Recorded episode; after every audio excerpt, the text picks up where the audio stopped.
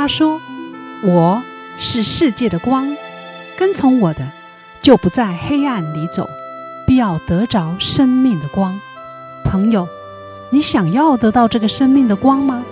欢迎收听十二时之声。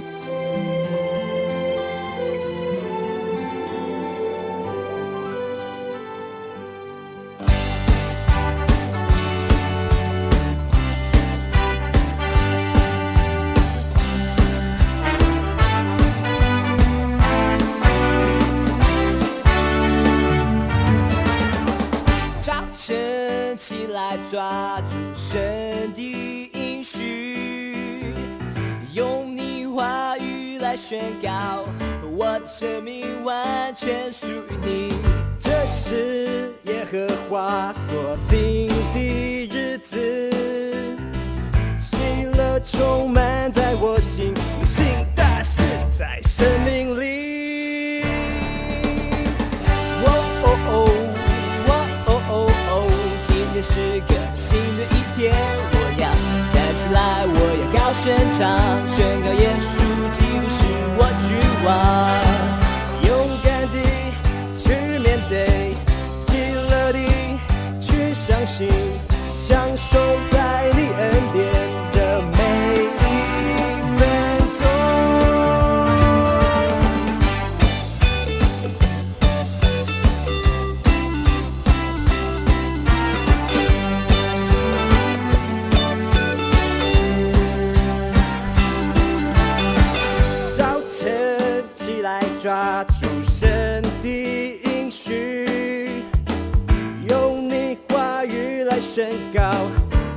生命完全属于你，这是耶和华说的的日子，喜乐充满在我心，行大事在生命里。哦哦哦哦，今天是个新的一天，我要站起来，我要高声唱，宣告耶稣基督是我君王。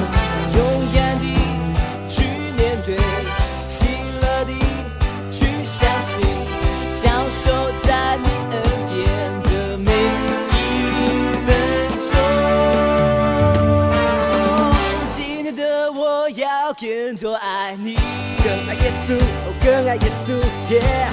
凭着你丰盛慈爱应许，眼光专注永恒国度，用心聆听生命的声音。今天的我要抵挡仇敌，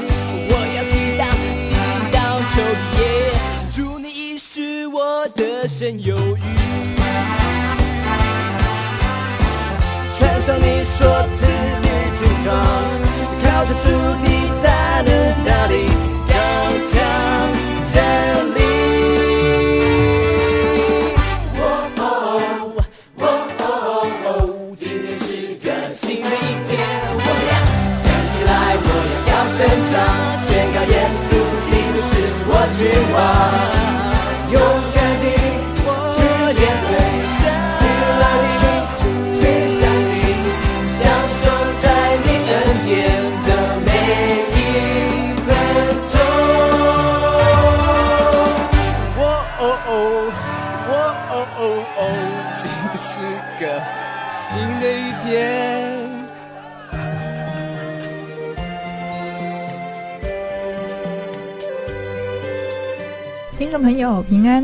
非常欢迎您再次收听每周六早上八点到九点在 FM 八八点三长隆之声所播出的十二时之声。我是今天的主持人 Jack，非常高兴能够在这美好的主日中与您空中来相会。希望接下来的一个小时节目时间当中，借由我们的节目，能带给您满满的收获与祝福。今天又来到每个月一次空中主日，永恒的财富。我们请到黄风明牧师为我们来主讲，题目是每天都要征战。在进入今天的主题之前，一样与您做一个简单的分享。听众朋友，是不是觉得自己的学校、职场，或者是家庭生活非常的困难，甚至有点险恶啊。比如说，功课写不完，论文写不完；比如说，你有一个惯老板或者惯主管；比如说，家里的衣服永远晾不完。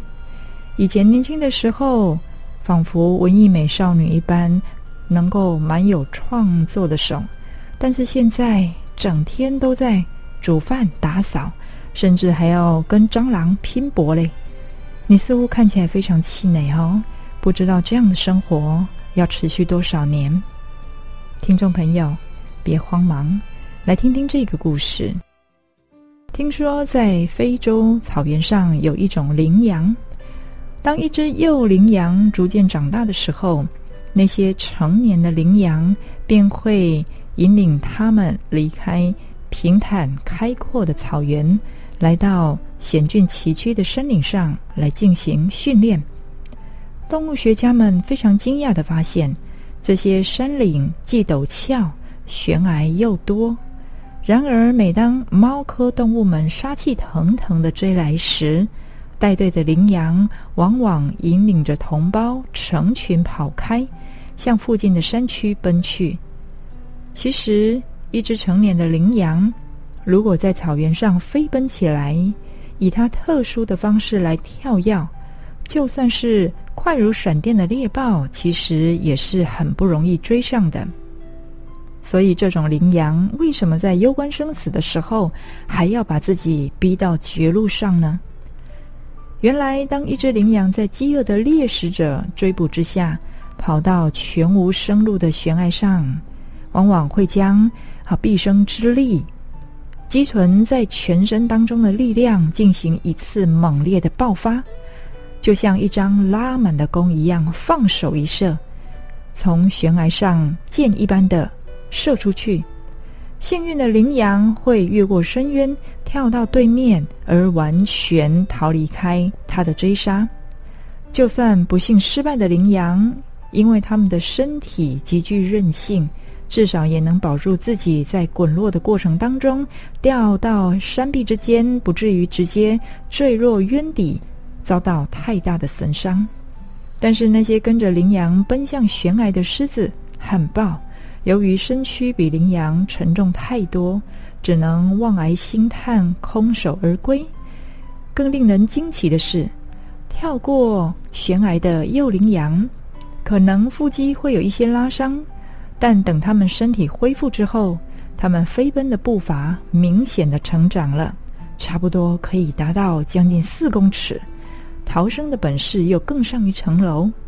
于是，动物学家终于明白。羚羊给自己一片悬崖的目的了。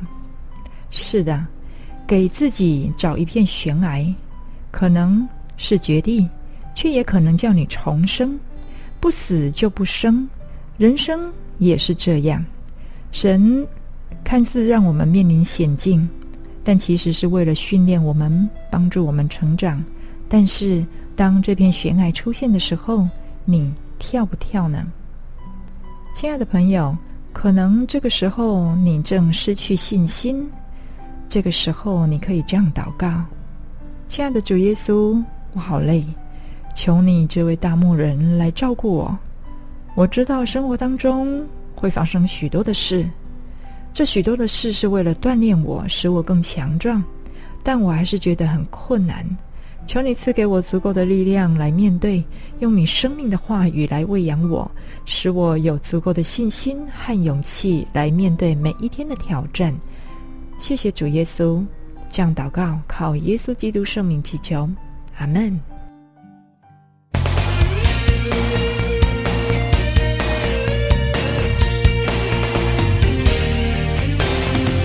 我们真正的兵器。是书写起的，是在神面前的能力，攻破各样的诡计。我们征战的兵器，不是依靠自己，是在神面前有信心，攻破仇敌的营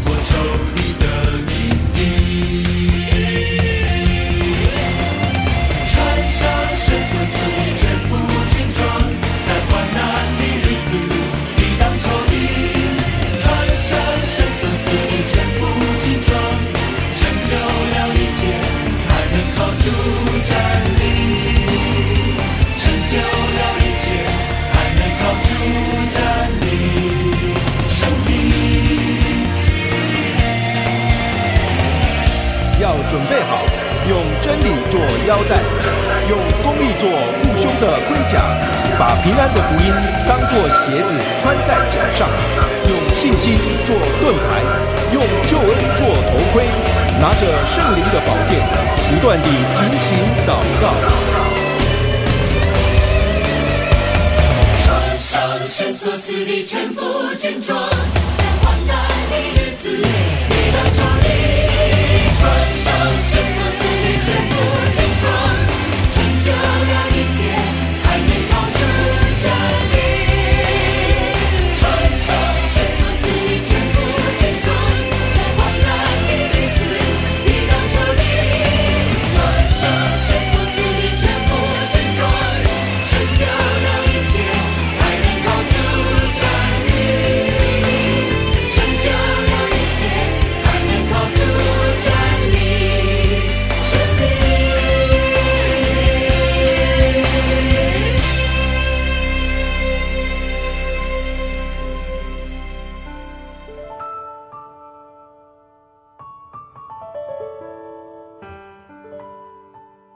感谢您在歌曲之后继续回到十二时之声节目来分享今天的经文，记载在《列王纪上》第十八章三十七至三十九节。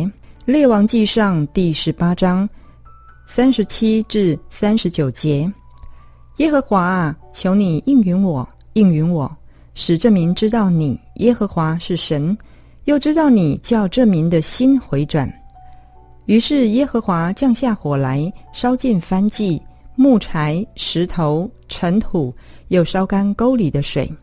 众民看见了，就俯伏在地，说：“耶和华是神，耶和华是神。”让我们再听一次：“耶和华啊，求你应允我，应允我，使这民知道你耶和华是神，又知道是你叫这民的心回转。”于是耶和华降下火来，烧尽凡迹、木柴、石头、尘土，又烧干沟里的水。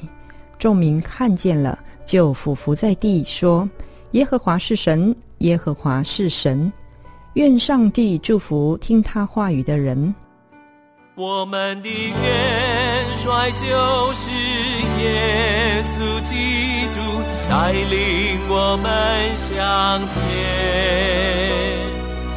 在基督里合而为一，是我们的标记。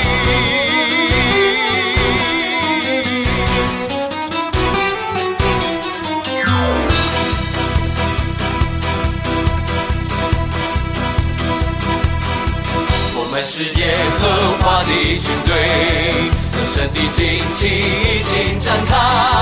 我们是耶和华的军队，他必要率领我们得胜。我们的元帅就是耶稣基督，带领我们向前。在基督里合而为一，是我们的标记。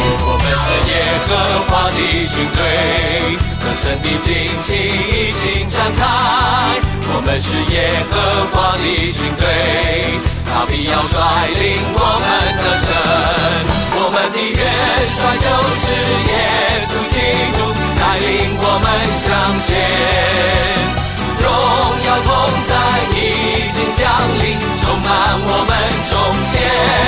我们是耶和华的军队，得胜的旌旗已经展开。我们是耶和华的军队，他必要率领我们得胜。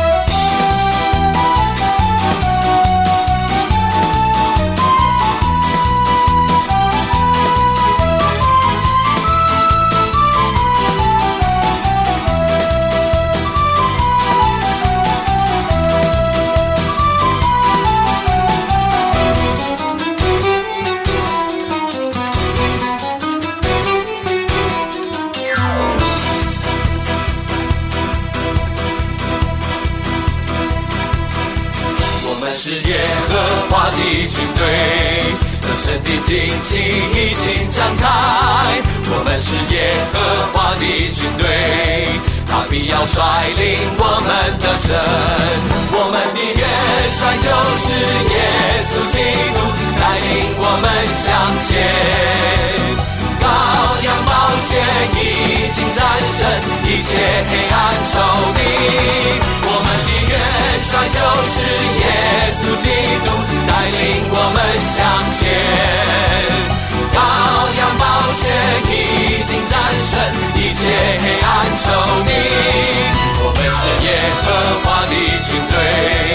队，得胜的旌旗已经展开。我们是耶和华的军队，他必要率领我们的胜。我们是耶和华的军队，得胜的旌旗已经展开。我们是耶和华的军队。他必要率领我们的神，他必要率领我们的神，他必要率领我们的神，他必要率领我们的神，我们的神。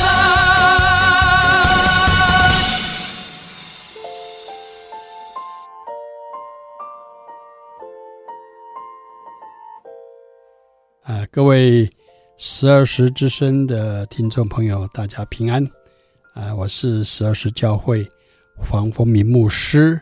那我今天要跟大家思想一个题目，就是每天都要征战啊！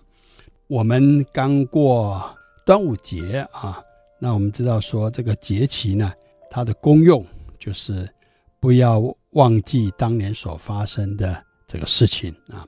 这是节气的这个功用，啊，我们基督教的节气呢，其实跟我们中国文化的节气呢都很接近啊。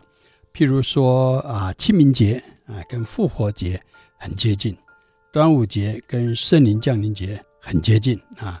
那我们知道六月四号就是来的星期天呢，就是一年一度的教会的圣灵降临节。那中秋节呢，与祝棚节很接近啊。虽然当然这些节期呢，所代表的意义不一样啊，譬如说清明节，我们是去扫墓，去看望这个已过世的这些亲人啊，或者是我们的长辈啊。但是我们知道教会过复活节呢，是迎接耶稣从死里复活啊，胜过了死亡，所以在意义上是有一些不一样。那我们知道端午节呢，啊，就是纪念。诗人啊，屈原一个爱国诗人呢，他因为啊这个王没有听他的这个谏言呢，所以他就投汨罗江来死了。所以大家为了要保存他的尸体啊，就包粽子啊，划龙船去找他的这个尸体啊。所以这个节期呢，其实就是在纪念这件事。但是我们知道圣灵降临节呢，教会的圣灵降临节是纪念啊这个圣灵啊在。五旬节降临，从天上降临，啊，充满在使徒身上，让使徒大的能力，使这个福音呢、从耶路撒冷一直传到全世界。所以我相信在意义上是不一样的啊。啊，中秋节呢，当然我们是哦，那个月亮非常的圆很亮啊，很有气氛，很有 feel 啊。但是这个犹太人他们的是住棚节呢，是纪念他们在旷野的时候。住了四十年的帐篷啊，好，那我们看到这三个节期是它的日期是非常的接近的啊，但是意义上我相信是不怎么样啊。那六月四号就是要来的礼拜天呢、就是圣灵降临节。那圣灵啊裂天而降啊，充满在使徒身上，使使徒呢能够大的能力。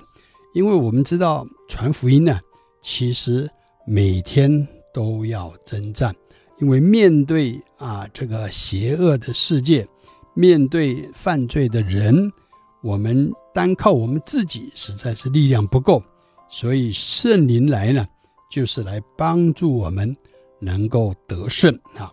好，所以圣灵降临节的故事呢，是记在《使徒行传》第二章啊，从第一节到二十一节，里面讲到耶稣的门徒呢。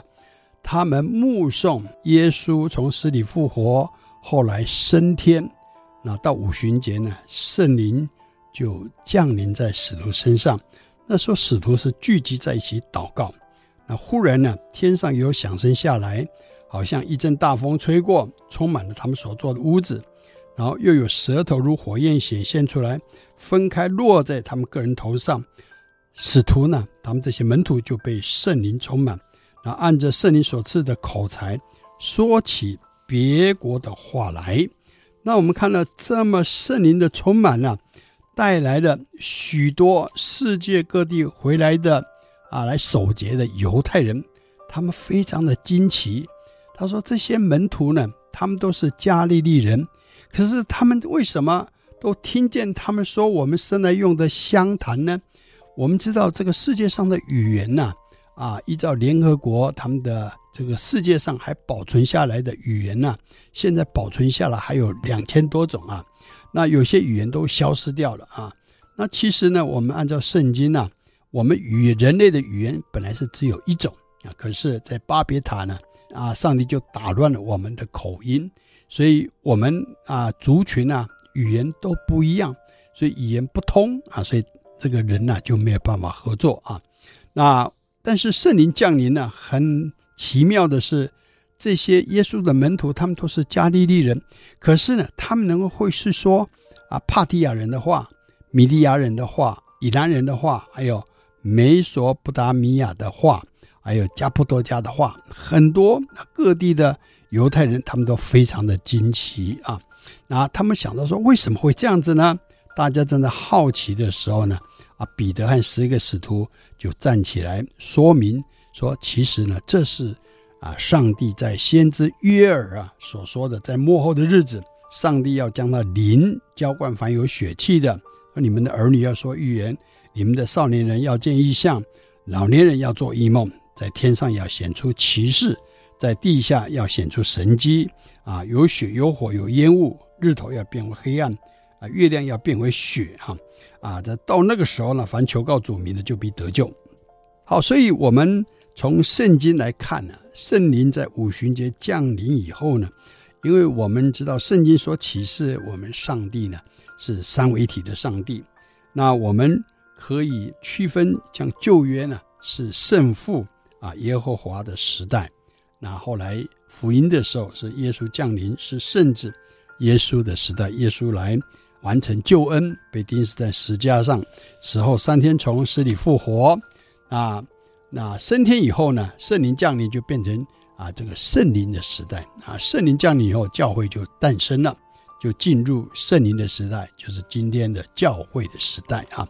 好，所以今天可以说是圣灵工作的时代，教会传福音呢，一定要依靠圣灵的大能，才能完成主所托付的大使命啊。那我们看到在圣灵降临呢，我们思想啊，在旧约有一个先知叫以利亚。那，以利亚这个人呢、啊，圣经讲说他跟我们是啊，同样是有血气的人，跟我们一样的是一个平凡的人。但是呢，以利亚呢，他是出生在以色列人属灵光景及黑暗的时代，因为以色列人本来他们是上帝所救赎呼召出来的一个敬拜耶和华上帝的国家，可是呢，在以利亚的时候，亚哈当王。啊，也许别当王后呢？啊，以色列人不但不敬拜上帝，反而去拜偶像，而且还养了许多的假先知，以至于以色列人就进入到迷惑的里面。以色列人不知道真神到底是哪一位，因为神太多了啊！因为啊，从所罗门王以后呢，啊，这个以色列的国家就充满了偶像啊，所以。就以色列本来是一个啊敬拜独一真神耶和华上帝的这个国家，可是所罗门王以后，这个国家堕落成为多神啊，就拜各种啊国家来的这个神啊啊，所以以色列人呢非常的迷惑，到底哪一个才是真神呢？以色列人搞不懂。但是呢，当时以利亚呢，他就很勇敢的站出来。啊，向上帝祷告，他说：“上帝啊，你给我祷告的权柄啊，啊，我要叫以色列人悔改，但是要如何叫以色列人悔改呢？就是你要让我有祷告的权柄。上帝啊，如果以色列人没有悔改，你就三年六个月不要下雨啊！所以我们看到后来呢，上帝真的听了以利亚的祷告啊，那就真的三年六个月没有下雨在地上啊。那这个经过了这一段时间以后呢，以利亚呢就邀请这些啊拜偶像的假先知啊，在加密山啊来证明说，到底啊哪一位神是真的？因为神太多了啊，所以呢，那我们看到这个以利亚呢，就让这些假先知啊、拜假神的，让他们先去献祭啊，让他们去祈求啊，让他们去呼喊啊，都没有回应。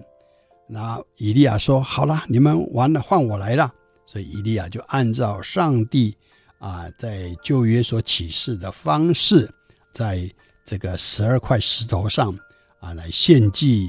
啊，祈求祷告，浇下水，按照上帝的原则来献祭，求上帝呢从天上降下火来接纳他的祭物。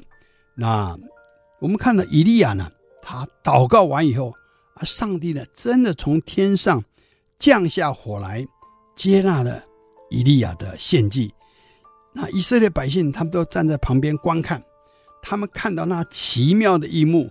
的一幕呢，就大声呼喊说：“耶和华是真神啊！耶和华是真神啊！以利亚所传的上帝才是真的，那些假先知呢所传的啊，那些神是假的啊！所以以色列人就悔改了。以利亚呢啊，就叫以色列人把那些假先知都杀了。那我们看了这件事情啊，对付完以后，以利亚又祷告，那上帝就降下倾盆大雨啊！好，所以我们从以利亚的这个身上呢，我们看到，我们今天台湾呢，也是身处在台湾属灵极黑暗的时代。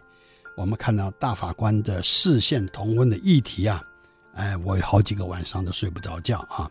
我们发现台湾的未来会更乱啊啊！那吕秀莲还说，如果台湾会灭亡，可能会灭亡在这个蔡英文的手里啊。所以我们看到，在这个时候呢，啊，基督徒呢，应该就要。做光做盐啊！我们应该要用祷告来征战，要像以利亚一样。以利亚面对亚哈王王后耶洗别啊，还有他所养的假先知四百五十名，所以我们看到以利亚是靠着祷告而得胜。所以信徒的生活呢，就是属灵的征战，从出生到死亡啊，在这个世上的生活期间。总是要征战，因为圣经讲说，这个世界是握在恶者的手下，所以呢，我们必须在征战中得胜。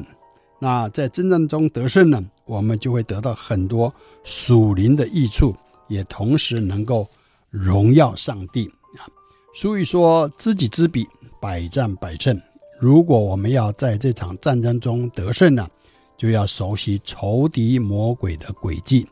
那传福音呢，是一场更激烈的属灵征战。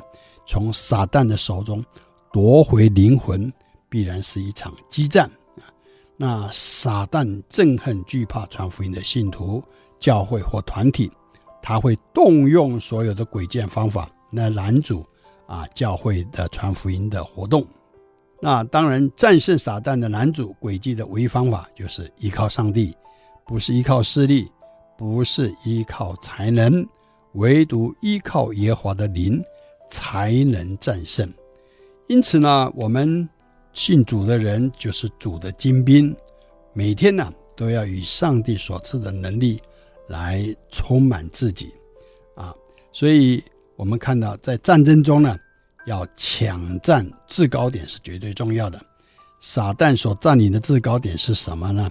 撒旦所占领的制高点呢，就像保罗在哥林多后书十章四到五节说：“我们征战的兵器本不是属血气的，乃是在上帝面前有能力，可以攻破坚固的营垒，将各样的计谋、各样男主人认识上帝的那些至高之事一概攻破了，又将人所有的心意夺回，使他们都顺服基督。”啊。啊，箴言二十三章第七节说：“因为他心怎样思量，他为人就是这样。他虽然对你说，请吃，请喝，他的心却与你相悖啊。耶利米书十七章九节说：“人心比万物都诡诈，坏到极处，谁能识透呢？”所以箴言四章二十三节说：“你要保守你心，胜过保守一切，因为一生的果效是由心发出。”啊，十二时之声的听众，大家我们暂时休息一下，等一下再继续。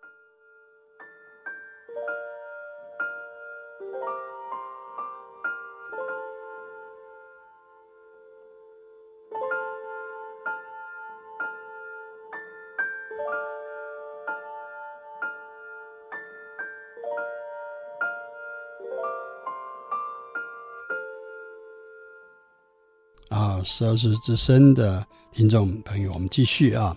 那在圣经诗篇一百四十一篇第三节说：“求你不要叫我的心偏向邪恶，以致我和作孽的人同行恶事，也不叫我吃他们的美食。”啊，好，那圣经在新约雅各书三章一到十二节，他讲到说：“我的弟兄们。”不要多人做师傅，因为晓得我们要受更重的判断。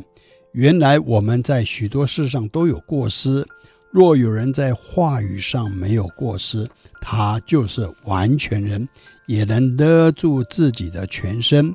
我们若把绝环放在马嘴里，叫他顺服，就能调动他的全身。看哪，船只虽然盛大，又被大风吹逼。只用小小的舵，就随着掌舵的意思转动。这样，舌头在白体里也是最小的，却能说大话。看哪，最小的火能点着最大的树林，舌头就是火。在我们白体中，舌头是个罪恶的世界，能污秽全身，也能把生命的轮子点起来，并且是从地狱里点着的。各类的走兽、飞禽、昆虫、水族，本来都可以制服，也已经被制服了。唯独舌头，没有人能制服，是不止息的恶物，满了害死人的毒气。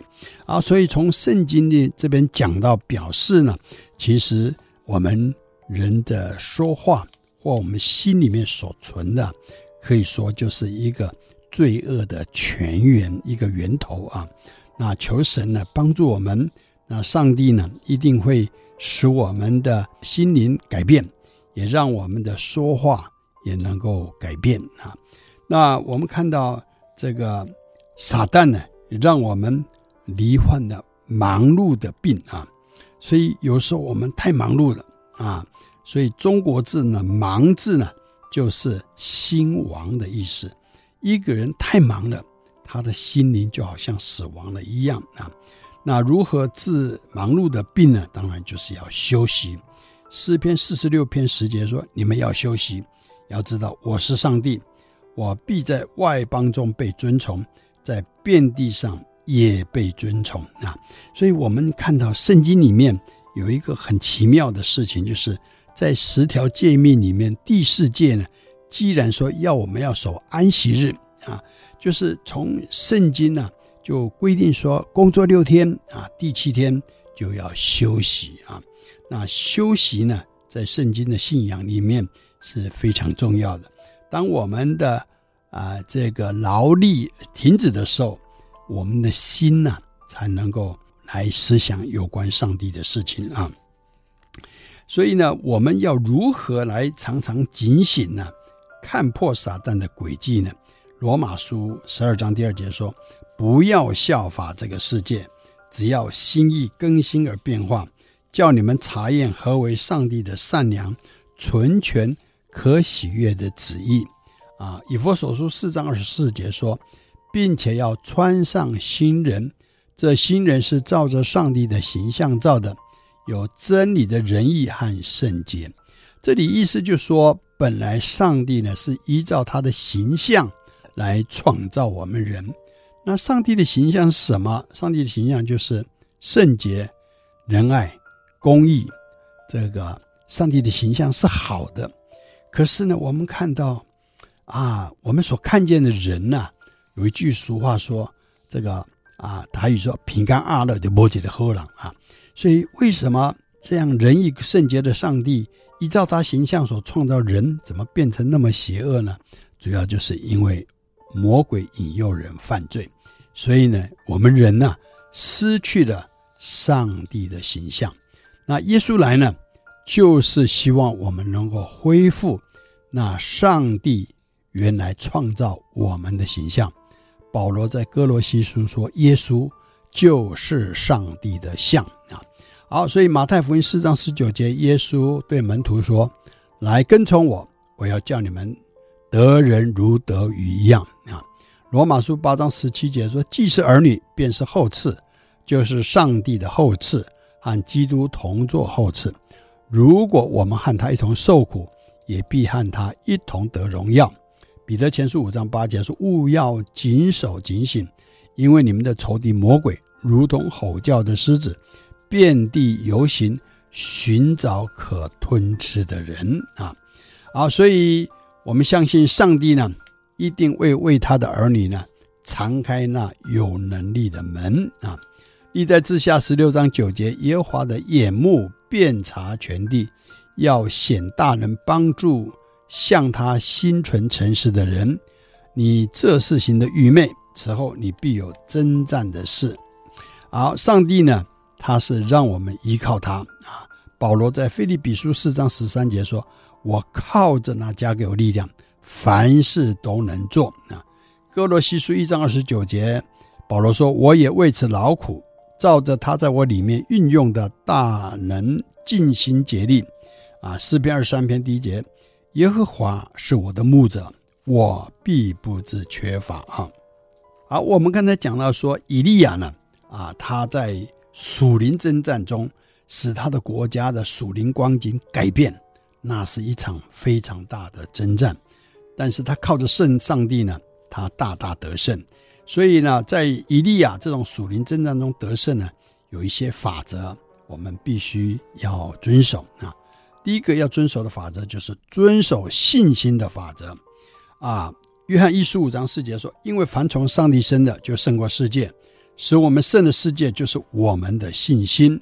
希伯来书十一章六节：人非有信，就不能得上帝的喜悦，因为到上帝面前来的人，必须信有上帝，且信他赏赐那寻求他的人。啊，所以我们相信啊，对上帝如何能够依靠上帝，最重要就是要对上帝要有信心，相信呢，上帝呢必帮助我们，也必相信上帝呢。必能够垂听我们的祷告，所以《列王记上》十七章一节，提列寄居的提斯比人以利亚对亚哈说：“我指着所侍奉的永生耶和华以色列上帝起誓，这几年我若不祷告，必不降露不下雨。”哇！我们看到以利亚他这么勇敢啊，他这么有信心，这样的宣告，我们相信没有一个人能够这么样的大胆说：“我不祷告就不降露不下雨啊。”那以利亚呢？他真的就是有这样的信心。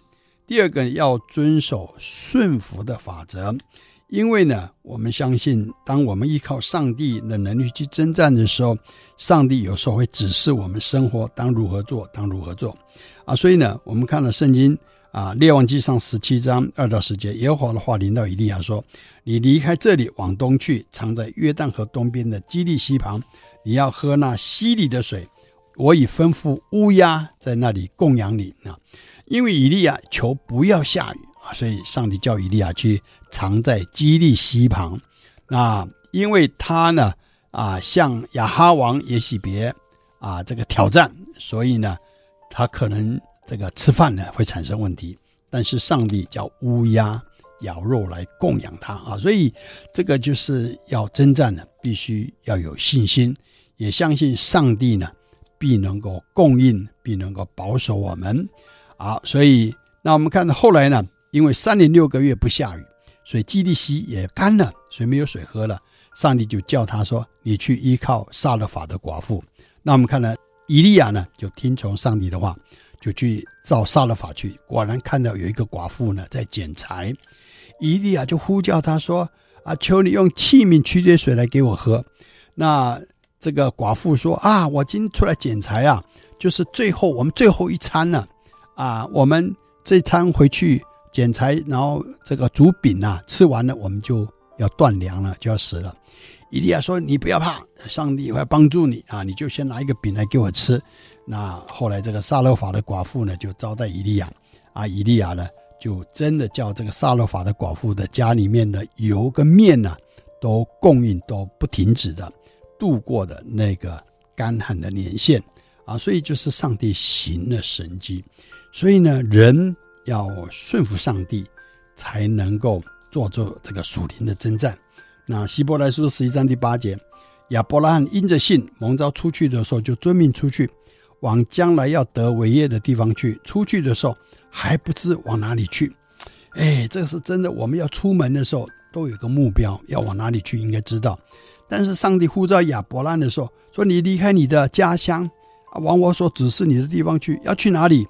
亚伯拉罕不知道，所以亚伯拉罕呢？就一面走一面足坛祷告，说：“上帝啊，我下一步要怎么走啊？”那上帝呢就指示他，所以就是啊要顺服上帝。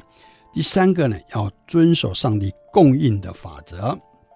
列王纪上十七章十三到十六节，以利亚对他说：“不要惧怕，可以照你所说的去做吧，只要先为我做一个小饼拿来给我。”然后为你和你的儿子做饼啊，所以呢，这个是以利亚对撒勒法的寡妇说的，所以你不要怕啊，我信靠的上帝是真实的啊，所以啊，你就先做饼来给我吃啊。这个撒勒寡妇就听从了以利亚的话。后来圣经讲说，坛内的面必不减少，瓶里的油也不短缺，直到耶华使雨降在地上的日子啊。好，所以我们也看到说，呃，这个马太福音第六章三十三节的。啊，耶稣说：“你们要先求他的国和他的义，这些东西都要加给你们了。”那我们相信说，今天基督徒呢，我们就是要遵守神的话，我们要先求他的国和他的义。那世上所缺乏的这些食衣住行的东西呢，上帝都必会供应。第四个要遵守的法则，就是遵守上帝听祷告的法则啊。上帝是垂听祷告的。虽然眼睛看不见上帝，但是耶稣说：“求就得着，找就找到，叩门就给我们开门啊！”所以呢，我们有什么困难，我们要向上帝祷告啊。那我们也知道说，以利亚去靠撒勒法的寡妇，后来撒勒法寡妇的儿子忽然有一天死掉了，啊，怎么办呢？啊，这他去找以利亚，啊，说：“你所信靠的上帝是全能上帝。”你救救我的儿子吧！啊，那以利亚呢，就啊伏在这个孩子的身上为他祷告。那上帝使这个孩子的灵魂呢，人入他的身体，这个孩子就从死里复活了。所以呢，上帝是听祷告的。有时候我们会遇到试炼，但是呢，一定要对上帝有信心。我们遇到困难的时候，一定要祷告啊，相信上帝是垂听祷告的上帝。啊，所以我们看到以利亚呢，因为有经过这些生活的训练，所以他相信上帝是听祷告的，所以在加密山呢，在献祭的时候，他才敢如此的向上帝祷告，说：“上帝啊，啊，你要降下火来，啊，让以色列百姓来看见，说你是又真又活的神。”所以他祷告完了，真的从天上降下火来，烧尽燔祭木材、石头、尘土。又烧干沟里的水，以色列百姓看见这一幕呢，就说耶和华是真神，耶和华是真神啊。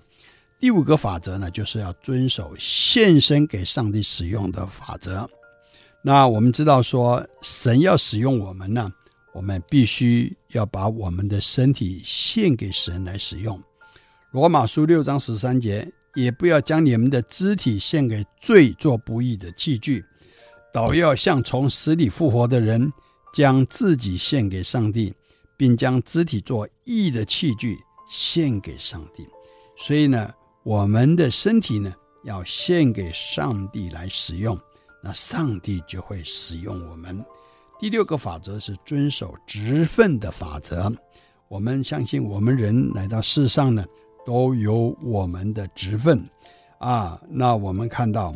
这个保罗在哥林多后书五章十八节说：“一切都是出于上帝，他借着基督使我们与他和好，又将劝人与他和好的职分赐给我们了。”保罗意思就是说，他被呼召成为外邦人的使徒，这是他的职分，这是他的职责，这是他的最主要的工作啊。所以保罗呢，我们看呢，因为他被呼召，所以呢，他就完成他的职分，所以他就从那福音呢，他在使徒行传里面，他有四条传福音的路线，他主要就是把福音呢就传到万邦，他最后传到罗马，后来呢，在这个罗马殉道而死啊。所以希伯来书呢，十一章第一节说：“信就是所望之事的实底，是未见之事的确据啊。”所以呢，我们来到神的面前，我们要靠着上帝来征战，我们必须要有信心。那我们有信心呢，我们每天在征战中就能够得胜，就能够得到上帝的祝福。愿上帝赐福我们十二之声的每位听众啊！最后，我们同心来祷告啊。天父上帝，我们感谢赞美你，求你赐福我们十二之声的每一位听众。主啊，让我们能够听见神的话语。主啊，我你知道我们每个心里都明白，我们所面对这个世界真是很邪恶。有时候我们不敢说，但是其实我们心里面都非常的明白，这个世界是掌握在恶者的手下。但是我们有上帝可以依靠。所以我们不惧怕，所以求你帮助我们能够靠这里能够得胜，靠着上帝，我们能够成为一个义人；靠着上帝，我们能够行事能够正直啊，能够做上帝所喜欢的事。所以求主你帮助我们，让我们不软弱，让我们不跌倒，让我们不失去信心。求你都祝福我们每一位听众，在你面前靠着你。能够成为上帝所喜欢的人，求主你垂听我们的祷告，谢谢主，将祷告奉靠主耶稣基督的圣名，阿门。啊，愿上帝祝福啊，我们每一位听众，上帝与你们同在，谢谢。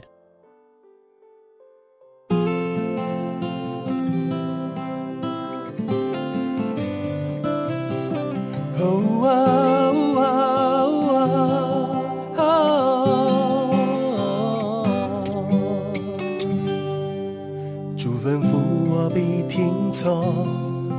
勇敢顺服向前行，若不是你的旨意，我甘心静默等候。无论我往何处去，只愿听从主旨意。哦，主啊，求引导我脚步。主吩咐我必听从，勇敢。顺服向前行，若不是你的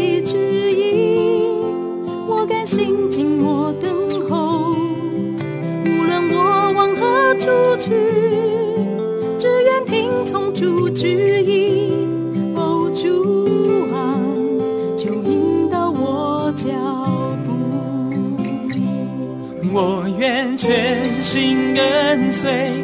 站立在主旨意中，我甘愿每一天顺服主话语而活。软弱微小的我，愿被主你来使用，为神国度和旨意献上自己。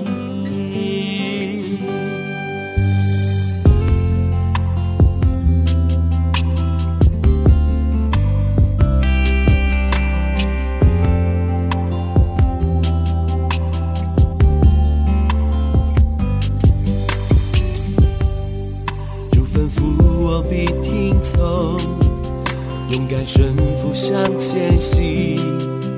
若不是你的指引，我甘心寂寞等候。无论我往何处去，只愿听从主指引。哦，主啊，就引导我脚步。我愿前行。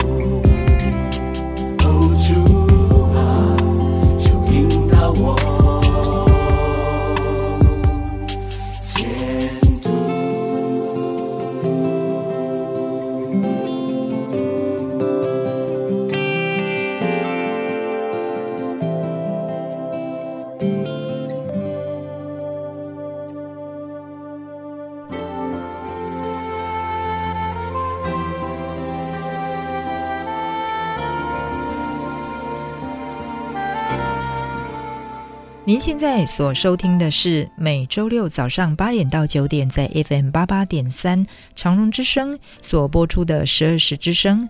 听完今天的节目之后，您心里是不是有什么样的感动与想法呢？非常欢迎您来电与我们分享，也非常欢迎您的来信。